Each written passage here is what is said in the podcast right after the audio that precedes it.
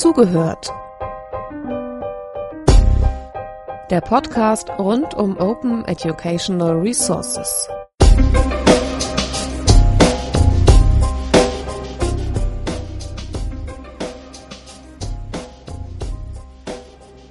Ja, herzlich willkommen in unserem Sendebus nach, dem, nach der Mittagspause. Ich hoffe, alle sind gestärkt. Wir haben uns jetzt hier zwei Teilnehmer mitgenommen. Ähm, Rinnen.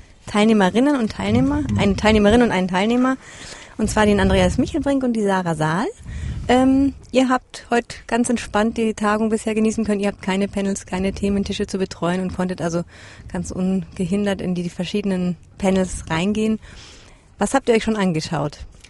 Also wir hatten bisher zwei Panels, äh, einmal zur Infrastruktur, wir haben das zusammen gemacht, einmal zur Infrastruktur von OER und ähm, das zweite war zu praktischen Anwendungen in der Erwachsenenbildung, weil wir ähm, Sarah ist sowohl in der Uni aktiv und ich bin ja in der politischen Erwachsenenbildung aktiv und äh, da passt das ganz gut. Genau, da kann ich jetzt nicht viel ergänzen, ähm, nur dass ich gestern schon dabei war und dann gerade mit anderen Universitäten nochmal in den Austausch gekommen bin und wir da ein paar Workshops besucht haben. An welcher Uni bist du? Ich bin an der Universität Rostock im Bereich Informatik und wir haben einen Lehrstuhl für praktische Informatik, der sich unter anderem mit der Digitalisierung von Lehre und Lernen auseinandersetzt und inzwischen aber auch festgestellt hat, dass wir nicht mal rein im E-Learning oder Blended Learning bleiben können, sondern dass wir Digitalisierung auch auf einer inhaltlichen Ebene bearbeiten müssen. Ich glaube, das ist auch noch ein recht weiter, weites Feld. Da habt ihr noch viel zu bearbeiten. Das stimmt. Und äh, der Weg, den wir vorher gegangen sind, ist ja auch schon leicht. Und man merkt natürlich gerade in der Forschung immer wieder, wenn so ein neuer Hype einsetzt und wir dann Anfang des Jahres uns dachten, okay, Gamification war mal, Game-Based war auch, wir machen jetzt also Digitalisierung. Mhm. Mhm. Und was machst du? Ich bin äh, in der gewerkschaftlichen Erwachsenenbildung bei Verdi tätig und bin da vor allen Dingen für äh, die politische Bildung zuständig.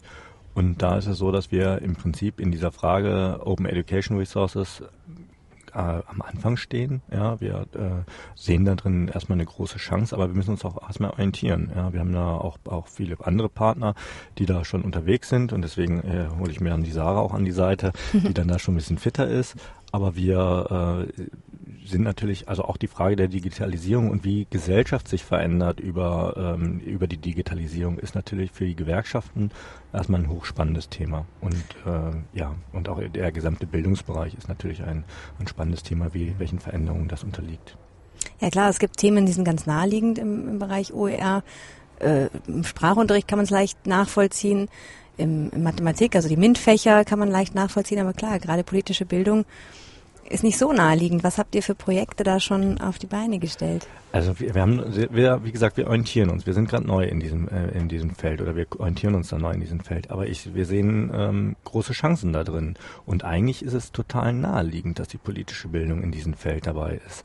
Ähm, ich finde es fast noch naheliegender als äh, als die MINT-Fächer oder die mathematischen oder naturwissenschaftlichen Fächer, weil äh, in den in den OERs, also in den offenen Bildungsmaterialien für alle das Versprechen nach Bildung für allen steckt. Mhm. Ja, und der totale partizipative Ansatz. Ja, also jeder kann Bildungsmaterialien erstellen und sie zur Verfügung stellen.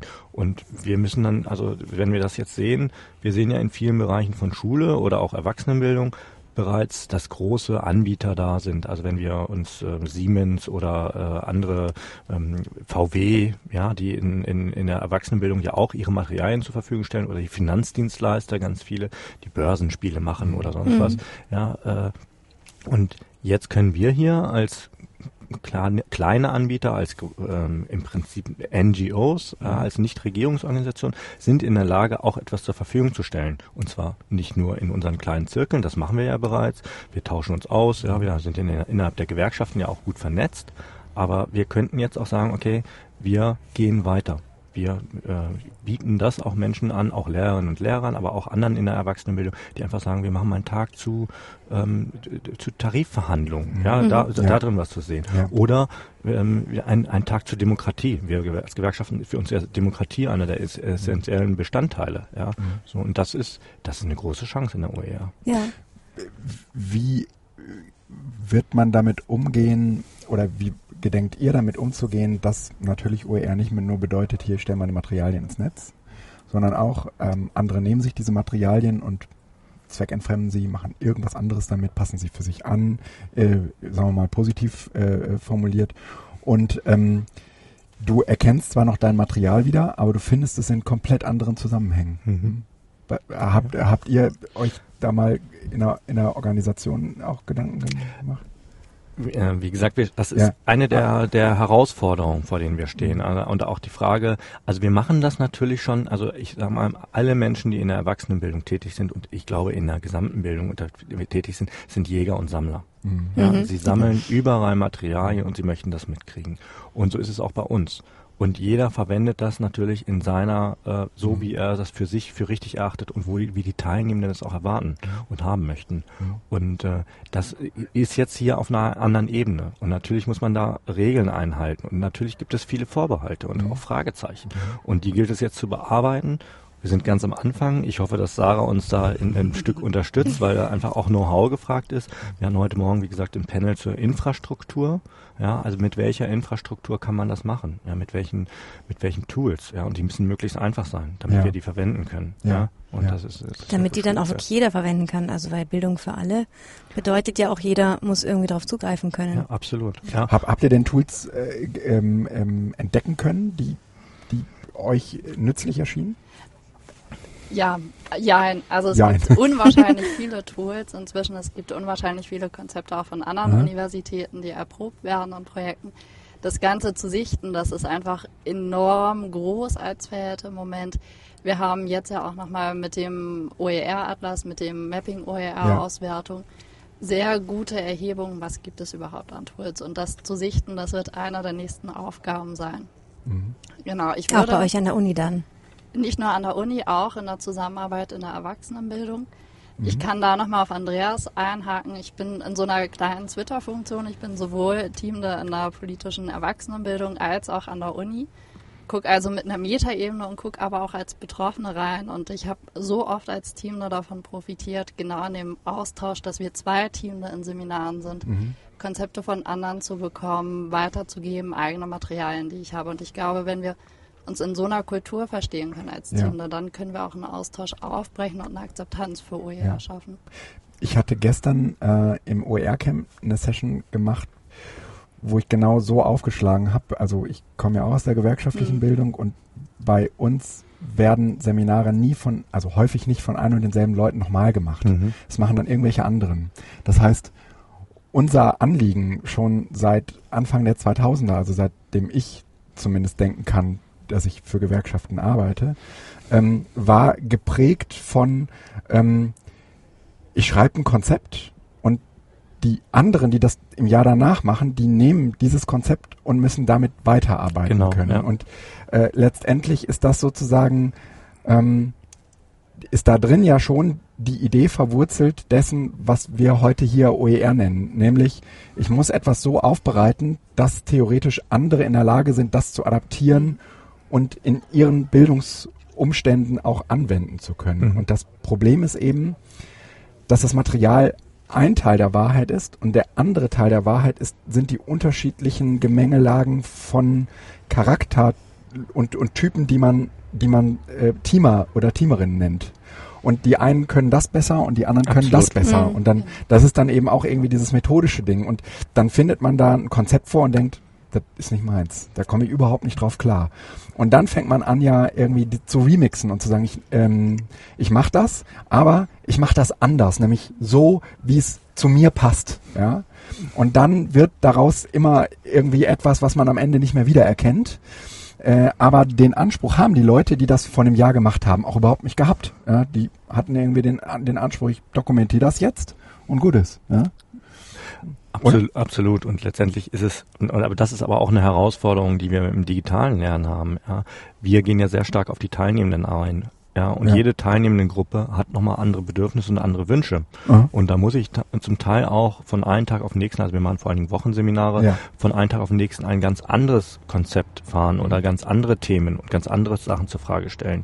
Ähm, äh, und das ist aber dann auch eine Chance, wenn wir ein, eine, eine Quelle hätten, wo wir sagen können, und da, da findet man auch Materialien, aus denen man auswählen kann. Weil in der Tat ist es ja immer, äh, jedes Seminar und jede Lehr-Lern, jeder Lehr-Lernprozess steht und fällt auch mit, ein- mit einem Lehrenden. Ja. also das sind, sind ganz wichtige Bezugspersonen. Und jeder Lernende muss auch für sich entscheiden, ähm, was sind meine Materialien oder was ist das, womit ich ide mich identifiziere und auch ident- identifiziert werde. Mhm. Ja, weil ähm, wir können nie- wir können nicht alle Materialien jemanden überstimmen, der macht dasselbe im Seminar. Das, ist geht ja auch gar nicht. Nee. Absolut. Und das war genau die, die, ähm, die Qualität, die man eigentlich, oder das, was dann vielleicht auch ein bisschen Ängste nehmen kann, weil viele Leute auch sagen, aber das ist doch mein Kind.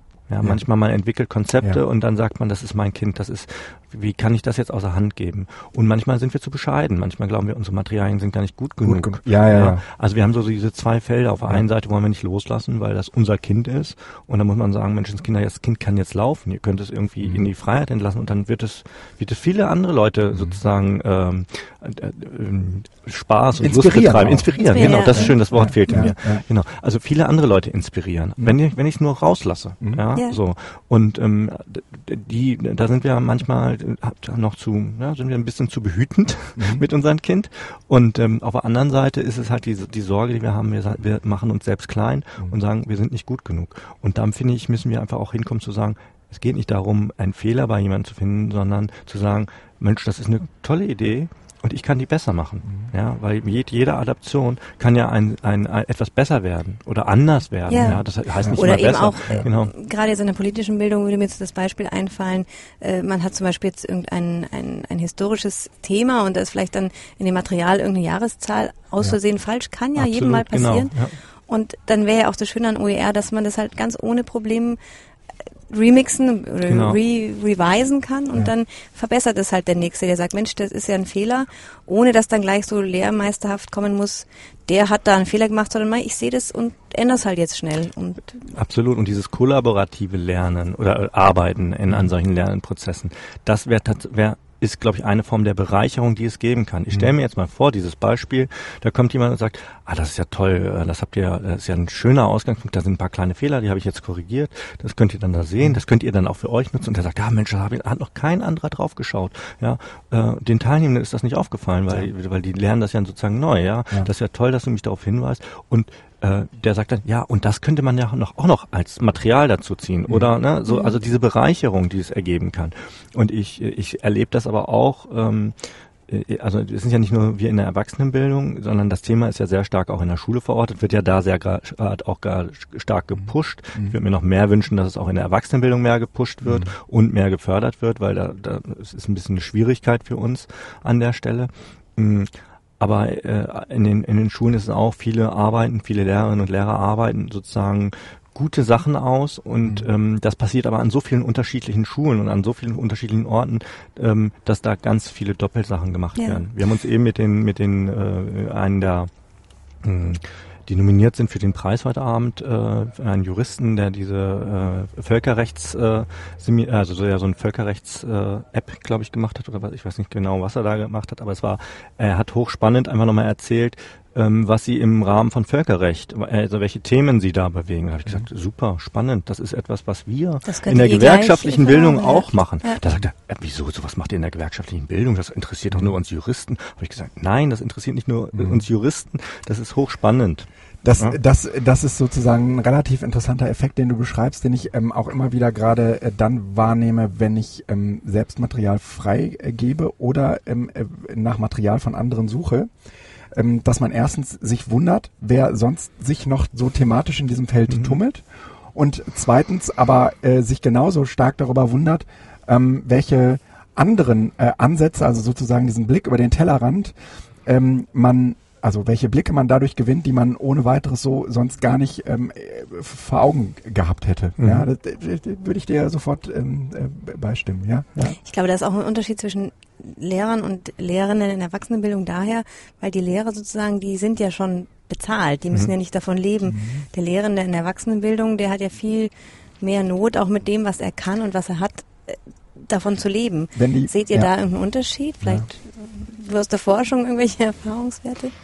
Genau, also es gibt natürlich Unterschiede. Mache ich das Ganze freiberuflich oder mache ich es, wie ich es zum Beispiel mache, nebenberuflich oder vielmehr ehrenamtlich. Mhm. Dadurch habe ich nicht diesen Drang, mich wirklich auch zu behaupten, sondern ich sage, ich mache das wirklich aus meiner intrinsischen Motivation heraus, weil ich möchte mein Wissen weitergeben und ich möchte da in einen Dialog mhm. kommen.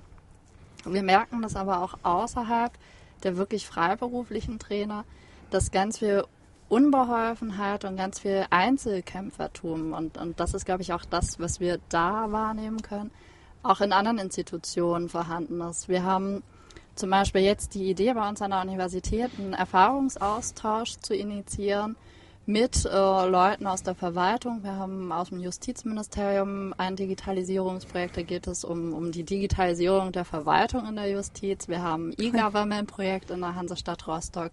Es gibt unwahrscheinlich viele Einzelakteure und wir hören von jedem gesagt, ich bin doch der Einzige, der das irgendwie bei mir umsetzt. Ich weiß gar nicht, wie soll ich das dann noch machen, wann soll ich das noch schaffen und ich bin der Einzelkämpfer, das wird hier gar nicht von den anderen mhm. wahrgenommen, was mhm. ich mache.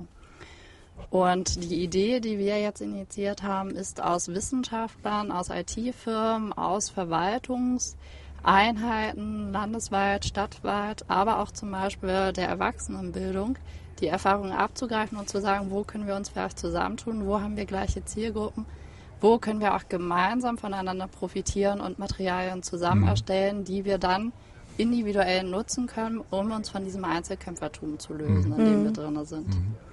Und da sind wir sehr gespannt, wie das funktionieren kann und machen den Aufschlag im April.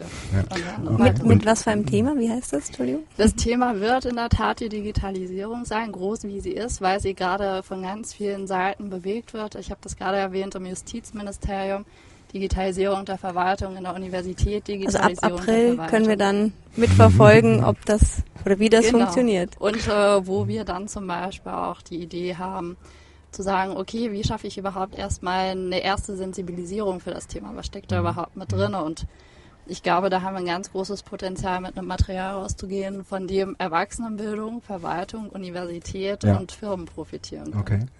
Also da es, sind es natürlich wirklich sehr gemischte Interessen und trotzdem ist es dann noch mal, was zum Beispiel Freiberufler natürlich auch irgendwie, also die, die haben ja ein bisschen Angst, dass, ne, wir haben, sprachen eben über das Kind, inwieweit gebe ich das Kind frei, ja, und äh, ähm, was haben Sie eigentlich davon? Das wäre dann ja? eher weniger das Kind als eher der Geldbeutel vielleicht. Ja, genau. Na, was haben Sie davon? Ja, also ja. Sie sonst Sie werden für Ihre Tätigkeit bezahlt, ja, ähm, für, für das, was Sie machen.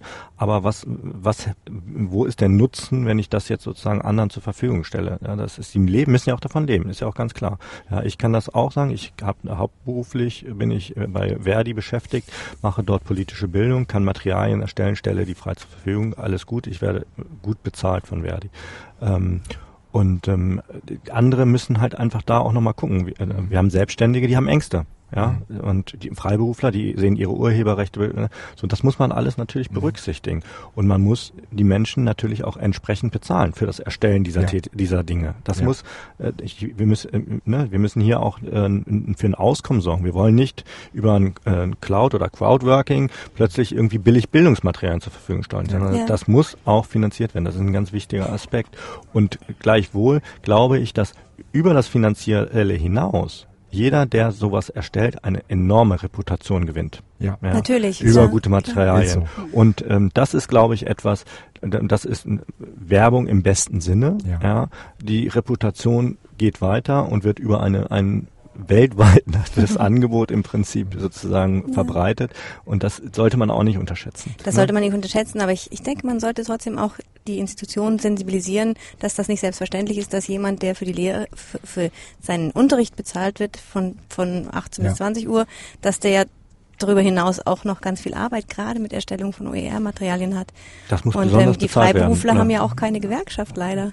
Ja. Doch, doch, die dürfen bei Verdi Mitglied werden. Also wir, wir nehmen als Verdi auch Freiberufler auf und wir haben auch Selbstständige, die sich genau mit dieser Diskussion mhm. bei uns beschäftigen. Also wir, wir äh, machen auch Seminare für Selbstständige, wo genau das Thema ist, wie kriege ich auch eine angemessene Vergütung für das, was ich da mache. Ja, also das mhm. ist, äh, weil das ist, ähm, äh, ne, wir reden hier von der großen Freiheit. Ja, wir reden hier davon, was, welche Möglichkeiten wir haben. Aber natürlich müssen wir auch einen gewissen Schutz haben. Und wir ja. müssen auch organisieren, ja. dass Menschen nicht ins Prekariat abrutschen, weil wir plötzlich alles frei haben. Ja, Dinge niemand, müssen finanziert werden. Aber niemand würde behaupten, dass freie Bildungsmaterialien grundsätzlich kostenlos sein müssen. Ne?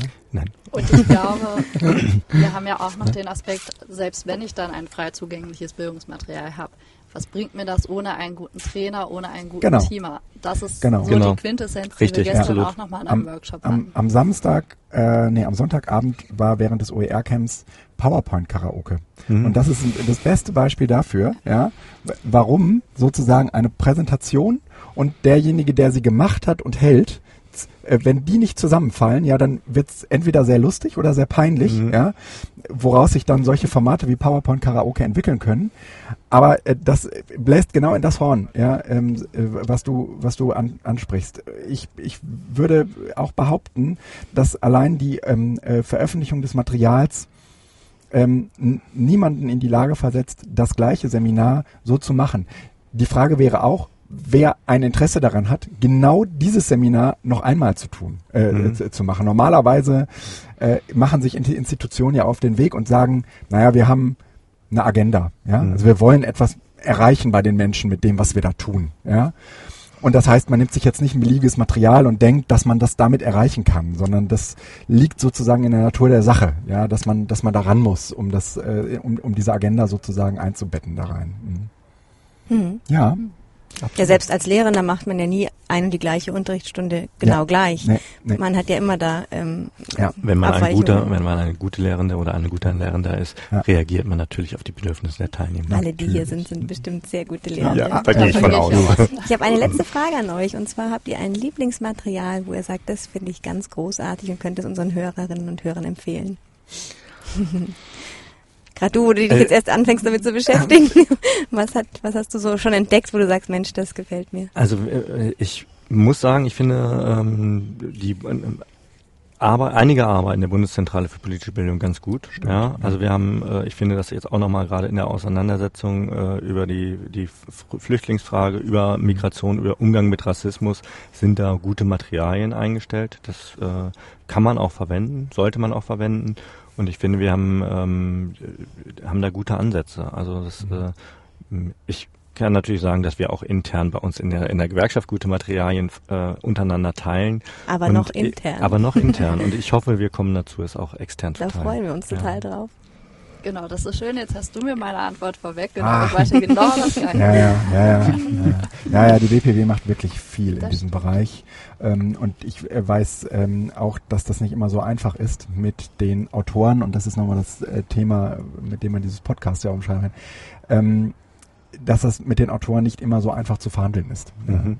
Wenn man denen sagt, naja, können wir es unter eine CC BY oder ähnliche Lizenz stellen, sodass mit Namensnennung äh, andere mit eurem Werk tun und lassen können, was sie wollen. Nö, natürlich nicht. Ja. Weil die es häufig auch nochmal mehrfach verwerten Ja, wollen, ja. sondern nochmal, Ja, ne? so, genau. ja. Ja. Da sind ganz viele Dinge noch, die Ja. da eine Rolle spielen. Beziehungsweise Ja. manche auch einfach Angst haben, das Wort, was ich dort gesagt habe, was vielleicht auch Ja. neu kritisch Ja. war, möchte ich das wirklich Genau. irgendwo dokumentiert, Ja. frei zugänglich Ja. haben. Na, die Angst wollen wir jetzt allen nehmen und ich hoffe, wir schaffen das hier mit unserem Festival und dem, was dann noch danach kommt und wünschen euch weiterhin ganz viel Erfolg und viel Glück. Danke. Bedanken uns fürs Danke. Kommen. Danke fürs Kommen. Schönes ja. Gespräch. Ja, das fand ich Danke. auch. Tschüss. Tschüss. Das war Zugehört, der Podcast rund um Open Educational Resources. Weitere Informationen zum Podcast finden Sie unter www.open-educational-resources.de slash podcast.